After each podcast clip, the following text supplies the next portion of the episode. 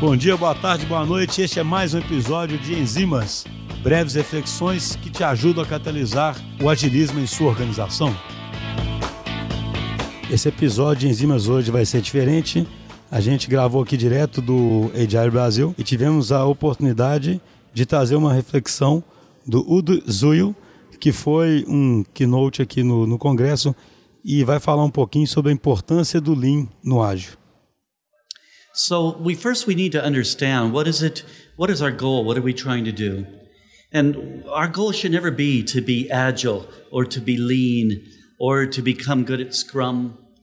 Um, those are a path maybe that we can take to a goal, but those things themselves are just ways to think about what we might want to do. So lean brings a certain number of things that we want to think about. Agile brings some other things we want to think about. So understanding what our end goal or what we really want to do is what's important to me. And the reason I talk about lean is that as we try to answer the question, because people will always ask me, uh, how can it possibly be productive to have five or six people working at one computer as we do with mob programming?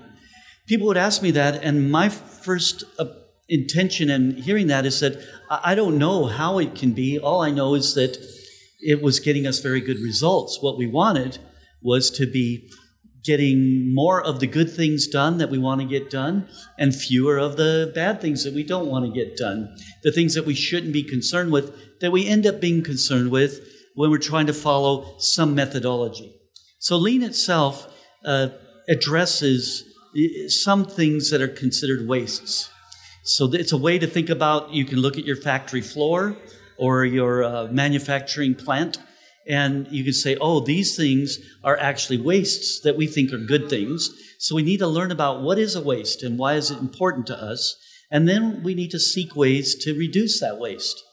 So as we were learning uh, why we thought mob programming worked for us, it started becoming clear that we had accidentally or without purpose eliminated a lot of the wastes in software development.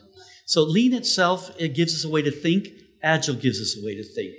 Agile really asks for us to pay attention to making it easy for the individuals to work well. And part of that is make it easy for them to have the interactions with the other people. This essentially means let's make it easy to collaborate.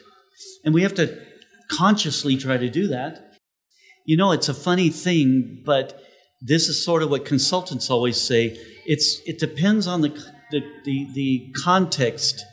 Each company is going to be different. So my if I'm going to give any advice at all, I would say don't assume that something that worked at some other company is going to work here.